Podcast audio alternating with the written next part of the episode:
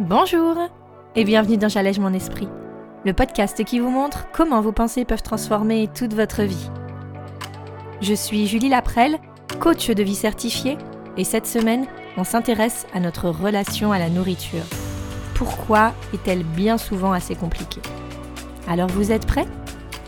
On y va? Bonjour à tous. Aujourd'hui, on va donc parler de cet élément indispensable à notre survie qu'est l'alimentation. Je pense que pour la plupart d'entre nous, et même si parfois on semble être plutôt en paix avec elle, eh bien notre relation à la nourriture, elle est bien plus complexe qu'il n'y paraît. Si quelqu'un me disait aujourd'hui Moi manger, c'est vraiment juste pour me donner l'énergie nécessaire à ce que mon corps fonctionne. J'y prends pas de plaisir, et d'ailleurs, si je pouvais éviter de devoir m'occuper de ça, ça m'arrangerait je suis pas certaine que j'y croirais. Alors, bien sûr qu'une partie de la population raisonne un peu comme ça, mais soyons honnêtes, pour 90% d'entre nous, on va dire 93% très exactement, suite à des sondages qui ont été effectués, eh bien, les Français, ils estiment que la nourriture, elle tient une place très importante dans leur quotidien. Jusqu'à 75% disent même discuter régulièrement de ce sujet avec leur entourage. C'est-à-dire que, plus qu'un simple besoin vital, bah, c'est devenu un sujet important, un sujet tendance, convivial, de santé publique, un sujet d'héritage et de partage. Bref, c'est vraiment quelque chose qui est ancré dans nos esprits, mais surtout dans la société en fait, comme une source de plaisir, une source de partage, d'échange. C'est pas juste vu comme l'utilité en fait physiologique qu'elle devrait avoir.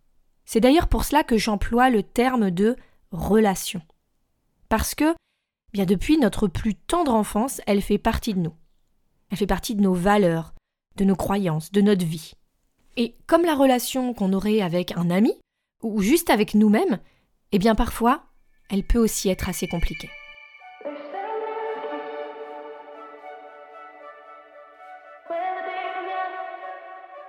Il serait intéressant pour chacun d'entre nous de nous poser cette question. Quelle est aujourd'hui ma relation à la nourriture. Qu'est-ce que j'attends d'elle? Pourquoi est-ce qu'elle est si difficile par moments et parfois elle est si excitante, si fantastique.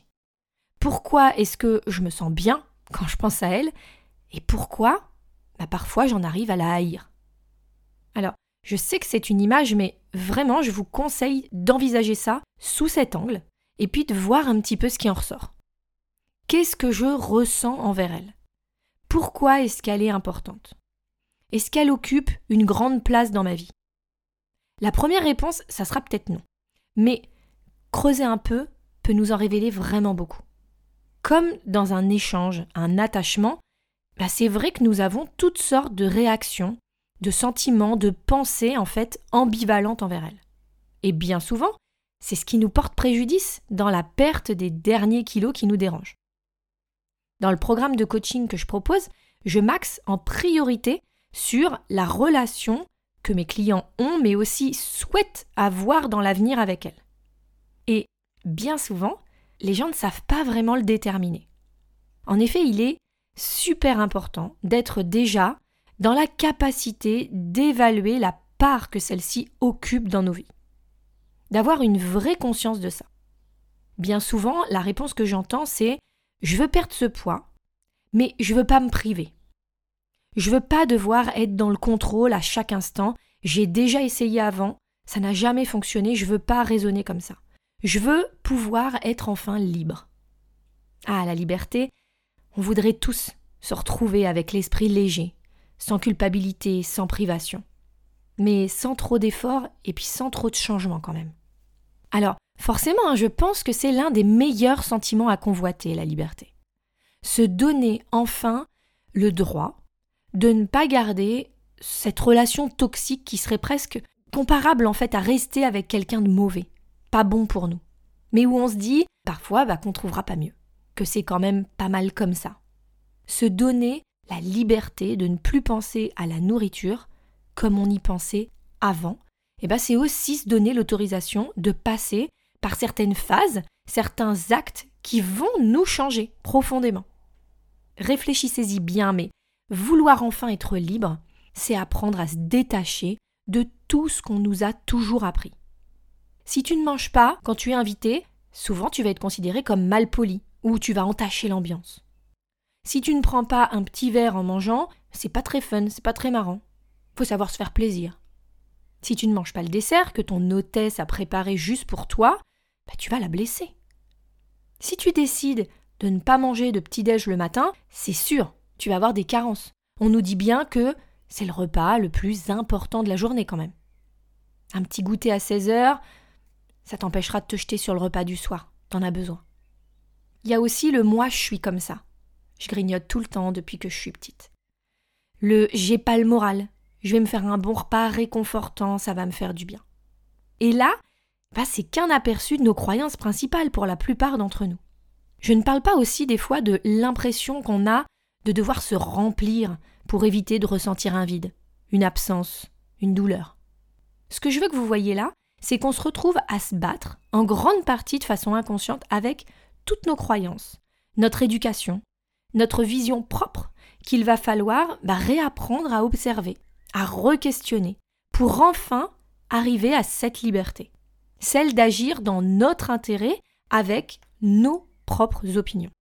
Pas celle que la société nous a offert ou que nos parents nous ont enseignées. Pas celle non plus d'une réalité que nous nous sommes forgés sur nous-mêmes, souvent empreinte d'un tas de vieilles croyances inutiles ou plus du tout vraies.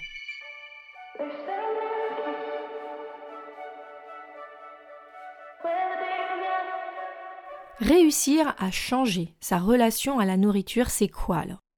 Eh bien, c'est déjà apprendre à savoir ce qu'elle est et ce qu'elle représente pour nous actuellement. Quelles sont les choses que nous voulons conserver? Quelles sont celles dont on ne veut plus être victime? Qu'est-ce qui nous sert aujourd'hui et qu'est-ce qui ne nous sert plus, ne nous correspond plus? Nous ne sommes plus la même personne que celle qui, à un moment, a eu besoin de ces kilos en trop, entre guillemets, pour se protéger, pour se construire une autre personnalité. Notre liberté, notre identité, elle peut être celle qu'on veut.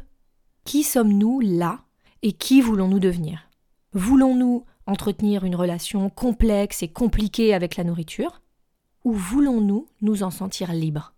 Libres de cet amour-haine en quelque sorte, comme une relation dont on ne veut plus et où on sait qu'on a besoin de redéfinir les contours, le cadre, les limites, en remettant aussi en question tout ce qui pouvait bloquer l'autre version de nous-mêmes et qui ne voulait pas avancer.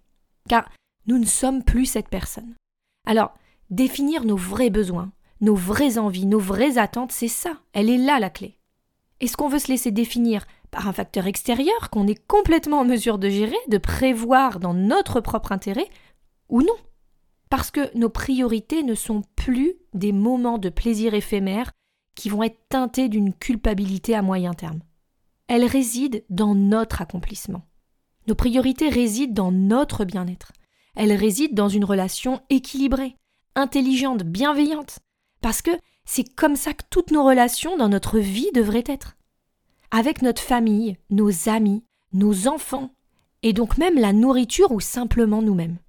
Pour enfin nous révéler la personne extraordinaire que nous sommes, et puis enfin faire de notre relation à la nourriture exactement celle que l'on souhaiterait qu'elle soit.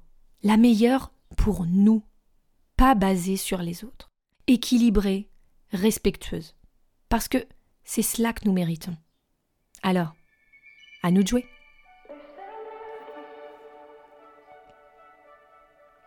Je vous donne rendez-vous sur mon site www.julielaprel.com pour en découvrir encore un peu plus sur notre façon de gérer cette relation compliquée, mais aussi comment y remédier dans l'article de cette semaine.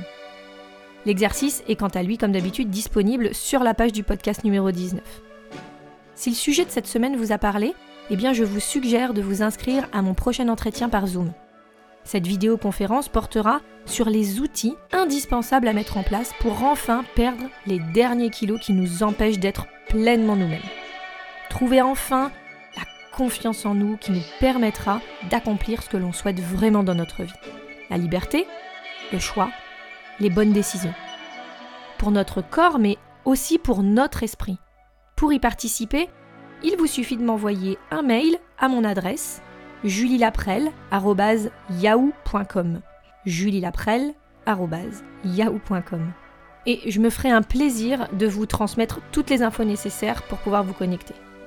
Nous pourrons échanger au travers de questions-réponses pour que vous puissiez me demander tout ce qui peut vous interroger dans le processus et puis ce qui pourra également vous aider. En attendant de vos nouvelles, je compte sur vous mardi prochain pour notre rendez-vous hebdomadaire. On va parler d'un outil puissant que j'aime utiliser chaque jour. Quelque chose de très simple et qu'on ne s'autorise pas vraiment à utiliser au quotidien, alors qu'il peut changer beaucoup. Les questions. Alors à la semaine prochaine et en attendant, prenez bien soin de vous et des gens que vous aimez.